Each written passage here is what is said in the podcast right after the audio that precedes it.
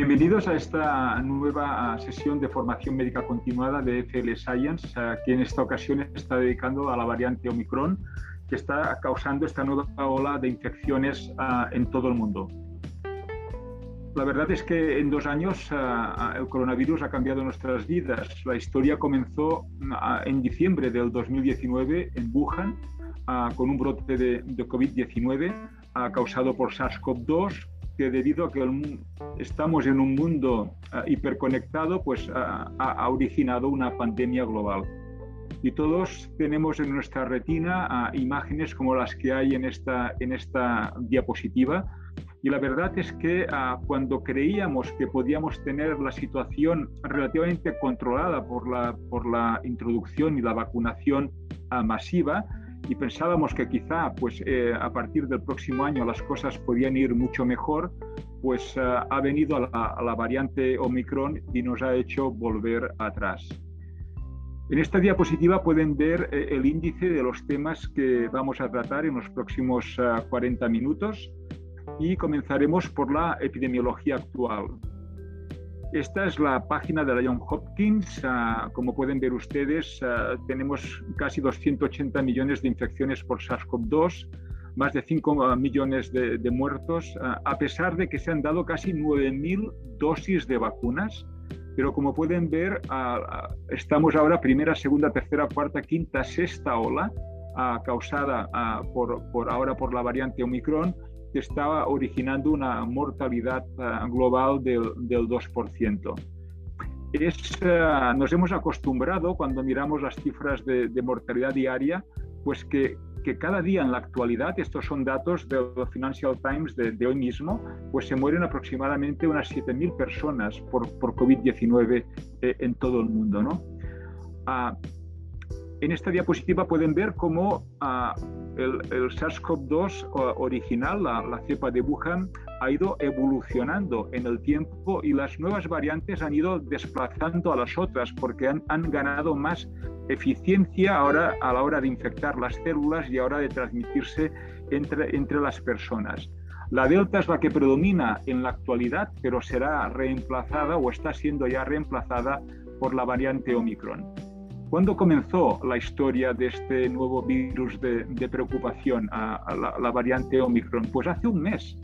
Estábamos todos, ya digo, con la situación relativamente controlada cuando de repente en el sur de África, en Sudáfrica y en Botswana hay un pico rapidísimo de nuevos casos que al secuenciarlo ven que corresponde a una nueva variante del SARS-CoV-2 que se denomina con la letra griega Omicron y que constituye el 90% de los ah, aislados.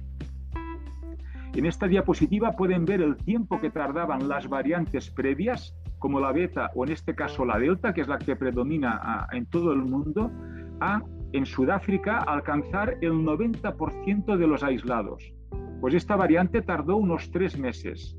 Omicron es capaz de ser la variante mayoritaria en solo un mes desplazando a la variante Delta y duplicando el número de casos diagnosticados cada dos, tres días. Realmente es ah, espectacular.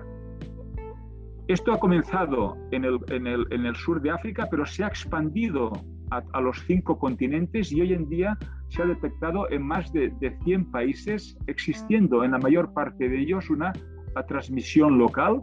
Y cuando esta comienza, sabemos que eh, la variante Omicron va a reemplazar a la variante Delta, que es la que predomina en todo el mundo, en cuatro semanas, en un mes. Es algo muy, muy, muy rápido. En esta diapositiva, eh, en donde en, ordenadas podemos ver las tasas de mortalidad y en, uh, y en abscisas, en el eje, en este eje podemos ver el número de personas que infecta cada, cada, cada virus ah, que hay en esta diapositiva sabemos que la variante Delta tenía un, R, un R0 de 5. De acuerdo, una persona podía infectar a otras 5. Los datos que tenemos ahora de Omicron es que Omicron probablemente puede infectar en datos recientemente publicados en el Lancet Respiratory Medicine de hace justo 10 días a 10 personas. Por tanto, está por encima del riesgo de transmisión de la varicela y se acerca al riesgo máximo de un virus de transmisión que es el sarampión. Afortunadamente nos movemos en mortalidades ah, bajas eh, y esto lo veremos en las próximas ah, diapositivas. Con este R0 de 10, para conseguir la inmunidad de grupo, debería haber una respuesta inmunitaria efectiva en más del 90% de la población. Y esto probablemente es imposible de, conseguir con lo que tendremos que, convivir con, probablemente con este virus los próximos, los próximos años. La única buena noticia que, ha ocurrido con la variante Omicron es que si volvemos a Sudáfrica, podemos ver que después de este gran pico ah, está viendo, se está observando un descenso muy rápido del número de casos. No sabemos a qué es debido, deberemos esperar más estudios. Estos son datos de hace cuatro días, del 23 de diciembre. Puede haber varias posibilidades. La inmunidad, ah, digamos, generada en las personas infectadas o quizá que toda la población susceptible se ha infectado y ya no, no quedan nuevos casos para infectar. Pero el hecho de que hubiera un pico muy importante y rápido de casos y ahora ah, se observe un descenso del número de casos es un fenómeno desde el punto de vista epidemiológico muy llamativo, muy interesante, que eh, merecerá ah, ser observado en las, próximas, ah, en las publicaciones de las próximas ah, semanas. ¿Cuáles son las características virológicas de Omicron? Miren, este es un análisis filogenético de todas las variantes del SARS-CoV-2. Tenemos la delta, que es la mayoritaria en color naranja, la alfa en color azul oscuro, la beta en color azul claro, aquí vemos que Omicron en color rojo es una variante nueva, filogenéticamente distinta a las variantes previamente descritas. Ah, Omicron tiene dos, ah, ah, tiene dos linajes, la, variante BA1 y la variante BA2. Las dos tienen muchísimas mutaciones en, sus, en, su gen, sobre todo en el gen de la espícula. Y la diferencia que hay del linaje 2 al linaje 1 es que el linaje 2 no tiene la delección 69-70 en el dominio N terminal y luego que tiene algunas mutaciones menos que, el linaje 1, como veremos en las próximas diapositivas. Fíjense a, la, la, evolución filogenética que ha tenido la variante Omicron que lo que está es tratando, ha tratado de reconfigurar al máximo la espícula ah, para, para hacerla más eficiente a la hora de infectar, de entrar en las células y a la hora de transmitirse la infección a otras personas. La variante Omicron tiene más de 50 mutaciones, la mayor parte de ellas concentradas en la proteína Spike y como pueden ver en esta ah, revisión reciente del, ah, del pues creo que es del New York Times, perdón, del Washington Post, pueden ver que el número de mutaciones de la variante Omicron es tres veces mayor que las de la variante eh, gamma y también muy, muy superior a las variantes alfa, beta y delta previamente descritas.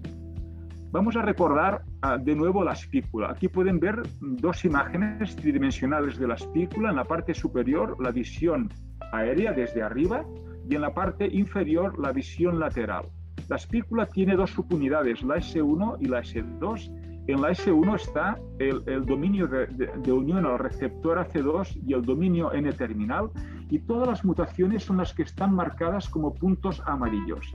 En la S2, como veremos también, hay algunas mutaciones justamente en el lugar de escisión de la furina, en donde las dos subunidades, digamos, se escinden para permitir la entrada a la célula. Aquí podemos ver un dibujo de esta estructura tridimensional de la espícula con la subunidad S1 que tiene el dominio de unión al, receptor y el dominio N-terminal y luego el sitio de escisión de la furina y la subunidad S2. Miren, ¿dónde se acumulan estas mutaciones? Pues en el dominio de, de unión al receptor AC2 hay muchísimas mutaciones la más importante es la E484A, descrita ya en otras variantes del SARS-CoV-2 y que confiere resistencia a los anticuerpos neutralizantes y también a los anticuerpos ah, monoclonales ah, terapéuticos. Como pueden ver en este diagrama se comparan las mutaciones que hay en el dominio de un receptor de las variantes alfa, beta, gamma y delta y la última, la última fila es la variante Omicron que tiene muchísimas más, pero las más importantes, la 484 y la 501, pueden ver que ya la comparten algunas variantes previas. En el dominio N-terminal hay otras mutaciones, pero quizá la más importante por dos aspectos es la de elección 69 y 70.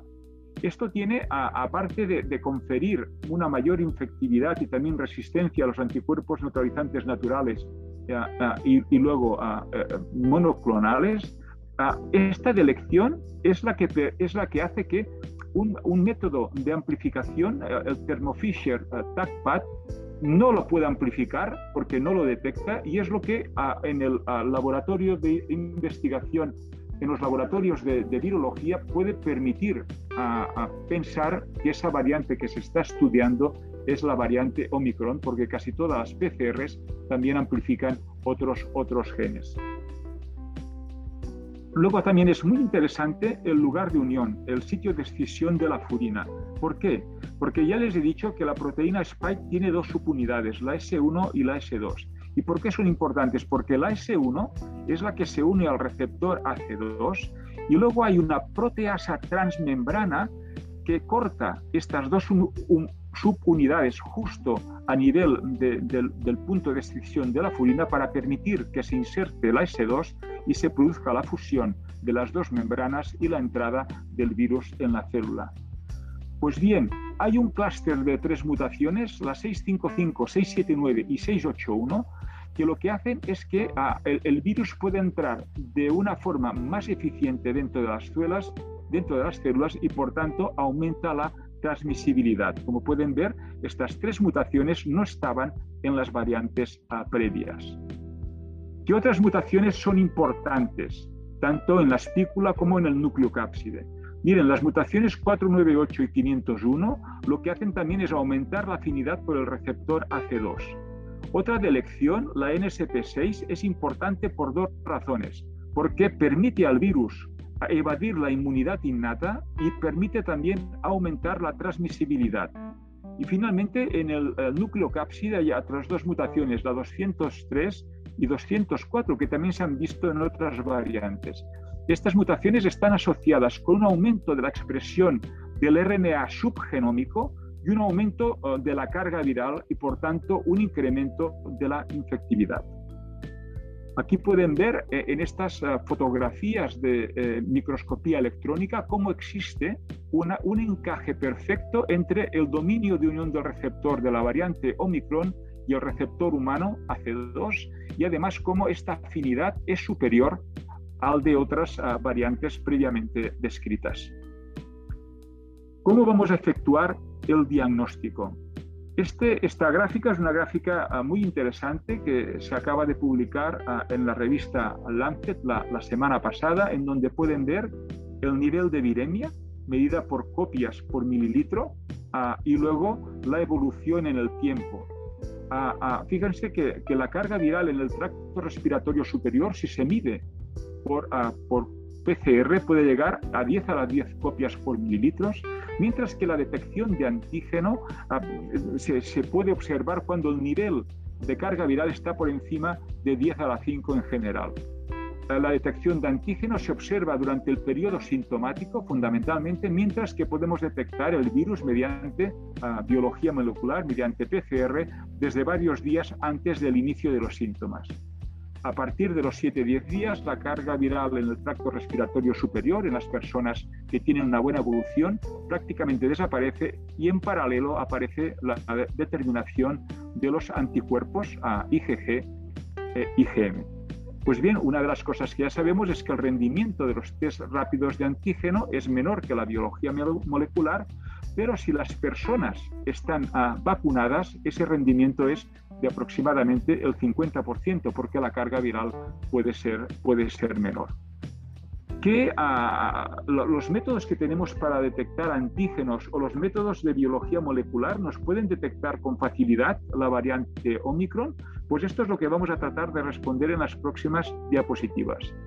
Miren, para ah, los test rápidos de detección de antígenos no están afectados, detectan perfectamente la variante Omicron porque lo que buscan son las proteínas del núcleo cápside, no las proteínas de la espícula. Por tanto, aunque pueda haber alguna mutación en la variante Omicron, no altera el rendimiento de estas pruebas, de, estas pruebas de detección de antígenos.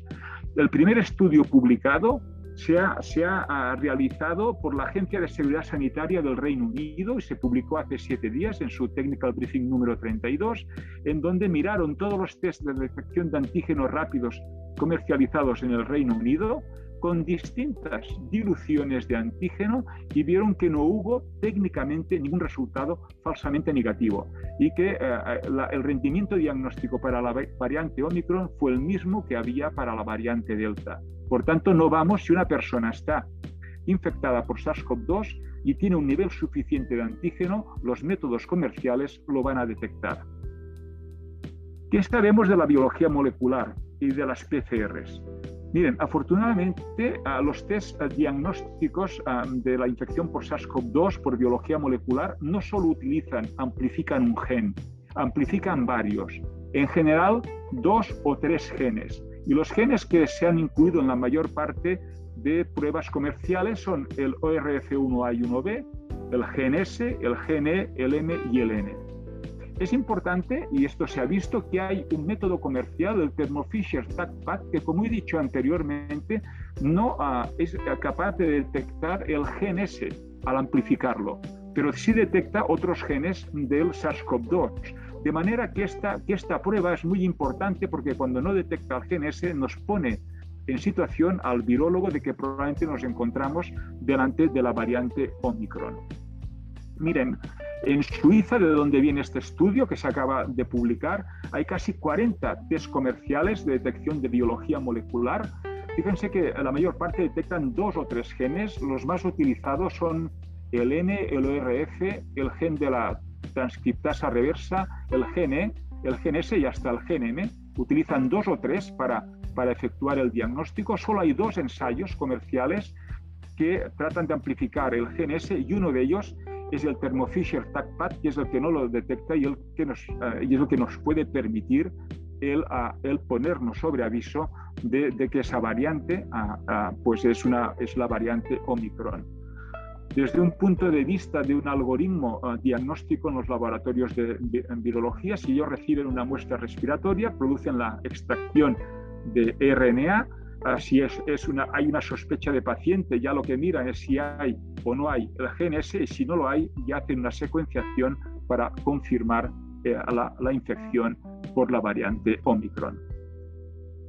¿Qué sabemos de las manifestaciones clínicas y de la gravedad de la enfermedad? Hay muy poca información, ya les puedo adelantar, eh, y poca información además publicada en revistas por pares el New York Times hizo hace también una semana aproximadamente un resumen de, todo lo que se había comentado hasta ahora sobre las características clínicas y algunas pinceladas sobre la severidad de la variante Omicron. Lo que sí sabemos es que el periodo de incubación desde la exposición hasta el inicio de los síntomas es muy corto, es de dos a tres días, es la mitad con cualquiera de las otras variantes. Por tanto, periodo de incubación muy corto. Las manifestaciones clínicas más o menos son similares. Hay diferencias, hay pequeñas diferencias que, es difícil de poderlas valorar. De, unos datos preliminares de manifestaciones clínicas de Sudáfrica parece que el picor o la, la molestia de la garganta, junto con la congestión nasal, la tos seca y artromialgias, a, veces un poco de, de lumbalgia, pueden asociarse más a, la infección por Omicron.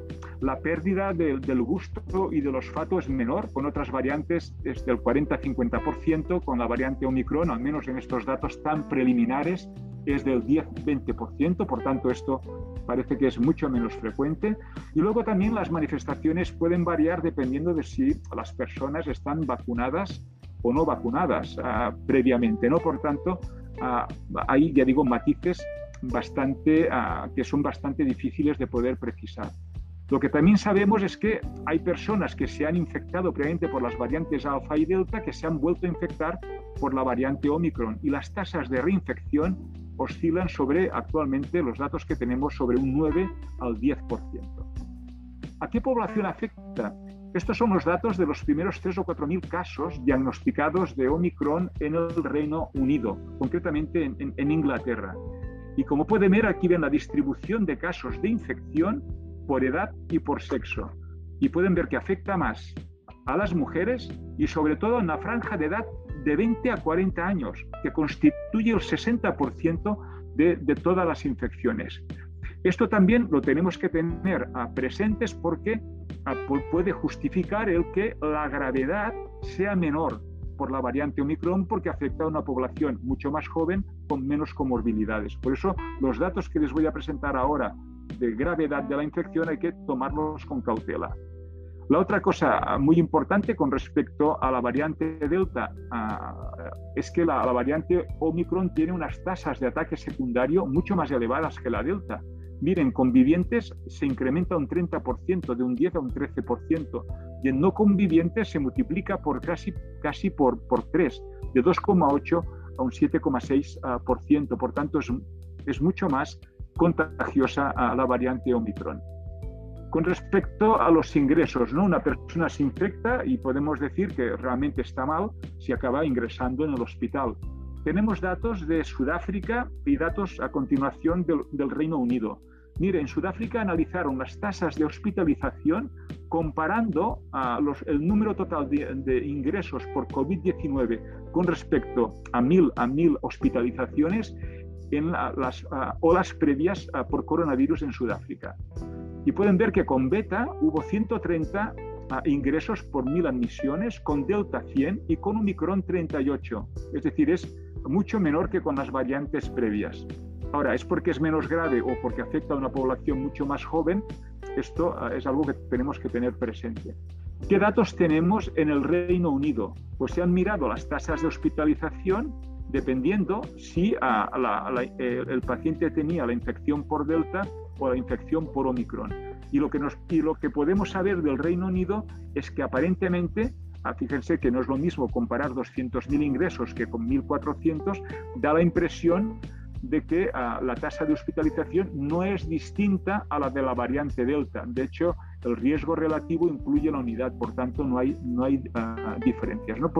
Los datos que tenemos es que parece ser que uh, eh, Omicron da o, o, produce menos ingresos hospitalarios o si los produce es similar a, a la variante Delta. ¿Y a qué puede ser debido esto? Pues mire, esto, uh, aparte de, de, las publicaciones preprint, de las notas de, prensa, pues también los investigadores publican en Twitter, y estos son investigadores de Hong Kong que han mirado la cantidad de virus uh, que hay de, Omicron en un modelo animal, comparando pues lo que hay en el tracto respiratorio superior, en los bronquios o en el pulmón. Y miren, con respecto a los bronquios, la concentración de Omicron es 70 veces superior a la variante Delta y, y, y, muy superior a la variante original de Wuhan. Por tanto, tenemos una gran cantidad de virus Omicron en el tracto respiratorio superior, lo que puede además favorecer la, la infectividad de, de las personas. Y por otro lado, por el contrario, si miramos en el pulmón, la variante Omicron tiene una concentración 10 veces menor que la variante original de Wuhan. Y sabemos que la concentración de virus en el pulmón es un marcador de gravedad de la, de la enfermedad. ¿no? Por tanto, este estudio preliminar que nos gustará ver uh, publicado, si no tener datos de Twitter, nos está diciendo que hay gran carga viral gran carga viral de Omicron en el tracto respiratorio superior, lo cual fa favorece la infectividad, y mucha menor en el pulmón, lo que podría justificar que la, uh, digamos, la infección no fuera tan grave. ¿Qué tenemos de eficacia de, los antivirales y de los antiinflamatorios? En, en, en charlas previas uh, les he presentado siempre esta diapositiva en la cual he tratado de, de recopilar la, la, información que tenemos sobre el tratamiento médico del COVID-19. ¿no? Uh, esta diapositiva además recoge que en la actualidad podemos tratar, podríamos tratar en la comunidad pacientes mayores o pacientes uh, con factores de riesgo de progresión y que se están, pues tenemos datos de, efectividad de anticuerpos monoclonales que se dan una sola dosis por parenteral antivirales orales, ¿no? como el molnupiravir o el nirmatrelvir, que se pueden dar por vía oral durante cinco días. Ya está eh, el rendesivir, que hay que darlo intravenoso, pero una pauta corta de tres días puede ser eficiente. Si el paciente ingresa en el hospital, la aproximación, los datos que tenemos es distinta. ¿no? Ah, hay que dar rendesivir durante cinco días, que se puede dar también combinado con baricitinib o tofacitinib Sabemos que una dosis única de anticuerpos monoclonales neutralizantes puede ser eficaz en personas seronegativas. Como tratamiento antiinflamatorio, la combinación de dexametasona y tocilizumab saben bien ustedes muy bien que salva vidas. Y luego, para evitar este estado procoagulante que pueda originar trombosis venosas y arteriales, pues damos heparina con bajo peso molecular. Pues bien, ¿Qué actividad tienen los medicamentos, estos medicamentos antivirales, frente a la variante Omicron? Miren, aquí tienen el ciclo, ah, el ciclo, digamos, viral del, ah, del SARS-CoV-2. Aparentemente, uh, el nirmatrelvir, el remdesivir y el molnupiravir tendrían que ser eficaces porque actúan en dianas distintas, no actúan en el receptor AC2, actúan pues inhibiendo la proteasa del coronavirus o actúan inhibiendo la transcriptasa, digamos, inversa del, del SARS-CoV-2. En cambio, sí que podrían tener problemas si hay tantas mutaciones a los anticuerpos neutralizantes. Vamos a ver qué información tenemos. Miren, pues la información que tenemos también viene de Twitter. Este es un investigador de, de la Universidad de Leuven eh, en Bélgica y son datos preliminares. Compara la actividad de Remdesivir de, uh, del inhibidor de la proteasa de Pfizer y de molnupiravir frente a las variantes gamma, delta y omicron. Son datos pues, recién salidos de la cocina y aparentemente pueden fijarse que la dosis inhibitoria 50 en cultivos celulares de, de líneas 0 y 6 uh, tienen unos, unas, unas uh, concentraciones parecidas a, a, la que tiene Remdesivir para las otras variantes del SARS-CoV-2, ¿no? Por tanto, la hipótesis de que al ser una diana distinta y con pocas mutaciones en estos genes, como es el de la transcriptasa inversa o como es el de la proteasa, pues hace que estos tres medicamentos sean eficaces. ¿Qué datos tenemos de la práctica clínica que se acaban de actualizar? Miren, el, el en paciente ambulatorio se ha publicado en New England hace cinco días y confirman los resultados que dar a tres días de Remdesivir por vía intravenosa a, pacientes, en general mayores de 60 años, con comorbilidades, reduce el riesgo de hospitalización en un 87%. Por tanto, Remdesivir lo podríamos utilizar para tratar estas infecciones leves en personas de riesgo a nivel comunitario. ¿Qué datos tenemos del molnupiravir? Pues aquí les quiero llamar la atención de que son, nos están, ah, son un poco desconcertantes no están aún publicados. Nos tenemos que, basar en, notas de prensa de MSD. Cuando se analizan los primeros 762 pacientes, y el diseño es muy, muy bonito, ¿no? Molnupiravir placebo, ¿de acuerdo? Fíjense que el riesgo de hospitalización y muerte se reduce en un 50%, lo cual es una noticia satisfactoria. El molnupiravir está aprobado ya en el Reino Unido ah, y lo, ah, lo, ha aprobado también la FDA y lo va a aprobar la EMA. Pero ¿qué pasa con el estudio completo? A estos 760 pacientes se le han añadido 650 más para tener un total de 1.400 pacientes. Pues globalmente se ha perdido un poco la eficacia, reduciendo el riesgo de hospitalización o muerte en un 30%. ¿De acuerdo? Si miramos qué es lo que ha pasado con los 650 últimos pacientes, nos preocupa el hecho de que en estos 650 últimos pacientes realmente el molnupiravir no ha tenido ninguna, ninguna eficacia. Fíjense que, eh, eh, las tasas de hospitalización y muerte fueron las mismas, de hecho fueron algo menores en, la rama placebo. Por tanto, queremos ver esta publicación, este, este estudio publicado para poder analizar con más detalle estos, estos resultados, ya que pues, tenemos una, un medicamento, un antiviral por vía oral, que también podría ser muy eficaz para el tratamiento de la variante Omicron. ¿Qué tenemos del nirmatrelvir, ritonavir, que es el inhibidor de, de, la proteasa de Pfizer, que también se da por vía oral para evitar el ingreso hospitalario? Pues los datos son muy consistentes. Hace justamente ahora dos semanas se publican los datos finales, son más de 2.000 pacientes a, los cuales se dio nirmatrelvir potenciado con ritonavir durante cinco días o placebo y pueden ver que la disminución del riesgo fundamentalmente de hospitalización se redujo en el 87%, cifras idénticas que con Remdesivir. Por tanto, es otro medicamento que podemos tener ah, muy eficaz para el tratamiento del Omicron a nivel comunitario. ¿Cuál es la actividad de los anticuerpos monoclonales neutralizantes y del plasma de convalescientes frente a la variante Omicron? Pues aquí los resultados no son tan ah, alentadores. Miren, si vamos a, la, a la página web de la Universidad de Stanford. Las personas que nos dedicamos al VIH la consultamos con mucha frecuencia porque están los datos de resistencias a los antirretrovirales. Pues bien, ellos ahora tienen también datos de sensibilidad y resistencia a los anticuerpos neutralizantes, ¿no? Y aquí pueden ver en las distintas columnas todos los anticuerpos neutralizantes con las distintas variantes previas, alfa, beta, gamma y delta, y aquí tenemos la variante Omicron. Como puede ver, como pueden ver, es resistente a todos ellos, a excepción del sotrovimab.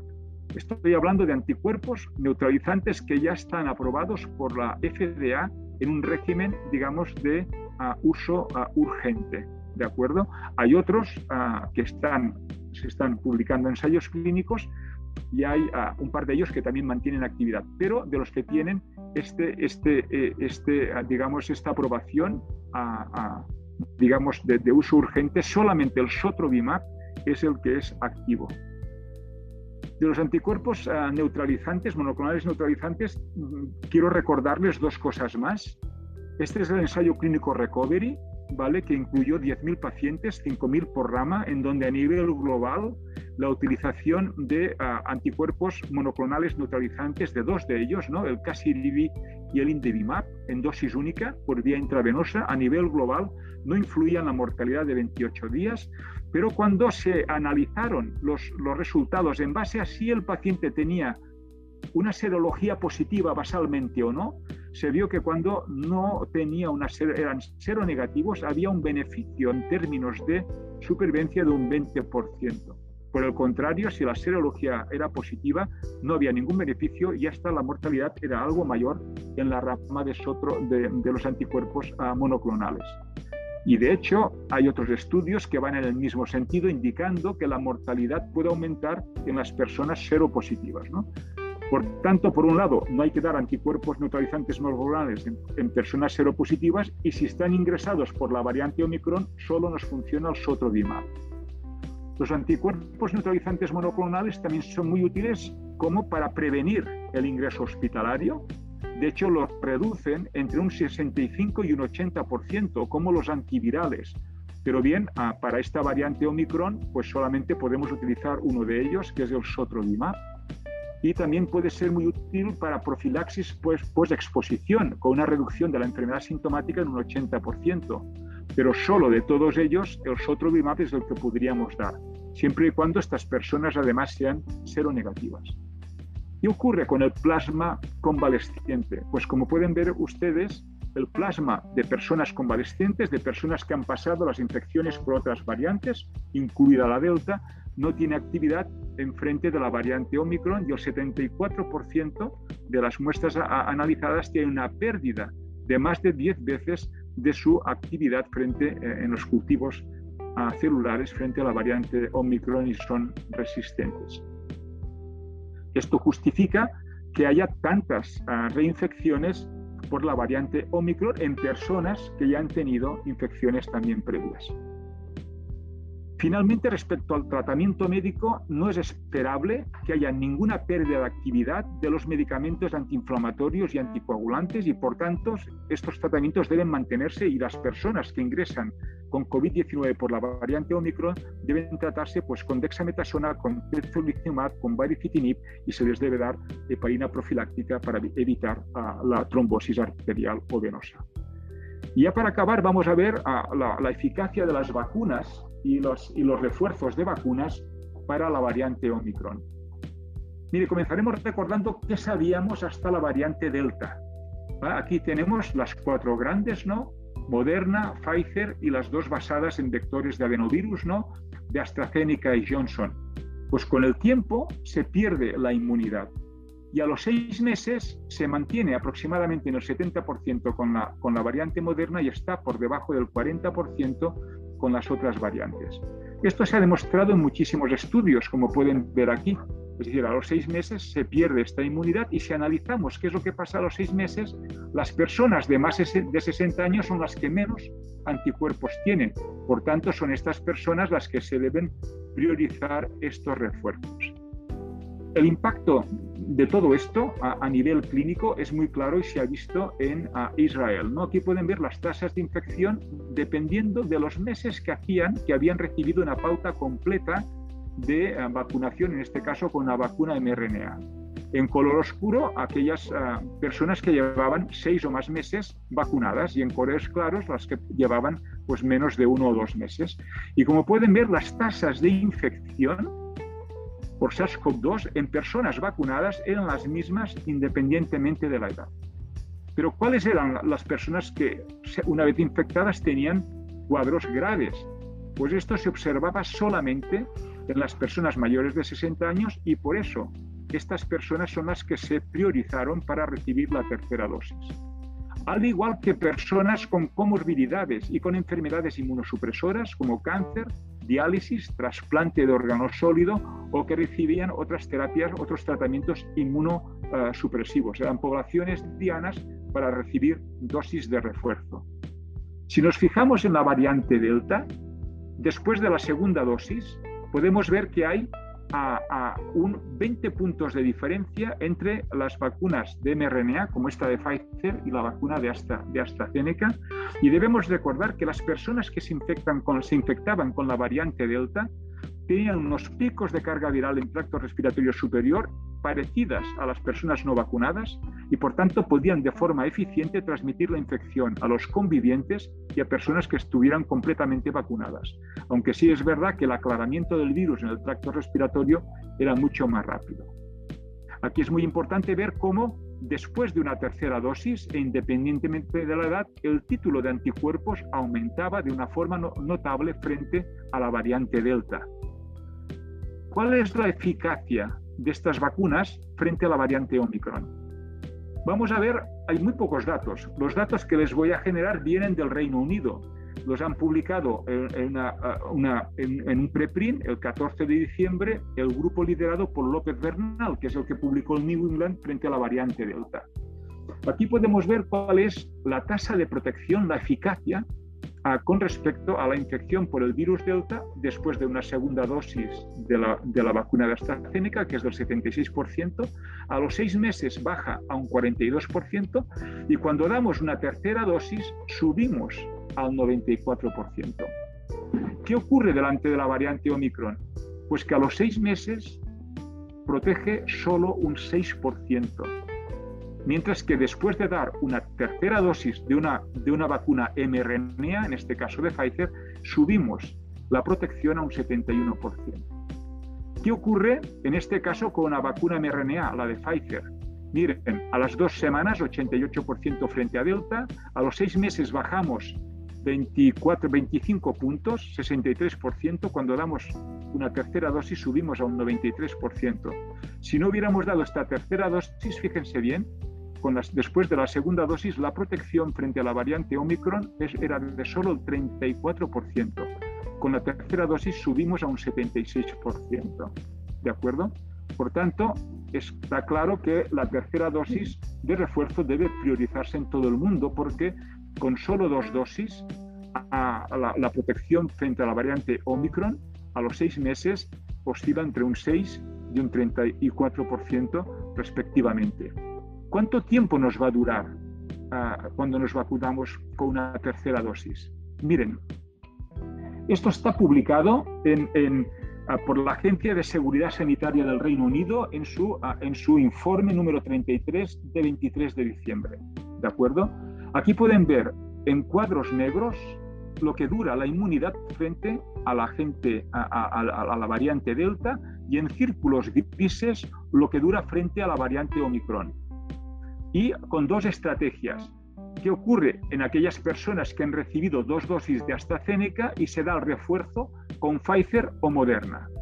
Pues como pueden ver, ah, con, y hemos dicho que con la variante Omicron, con, con, AstraZeneca prácticamente se ha perdido la capacidad de protección a los seis meses.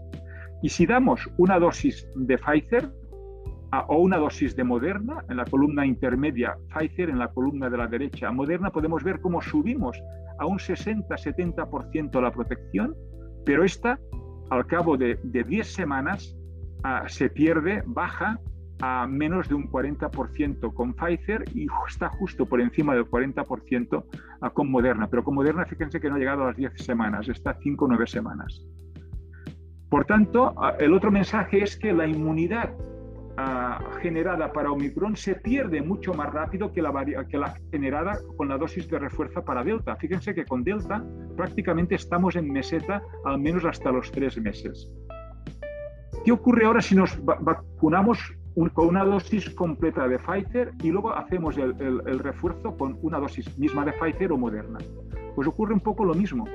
Fíjense que con en la variante Omicron a los seis meses a la protección se ha reducido muchísimo con Pfizer.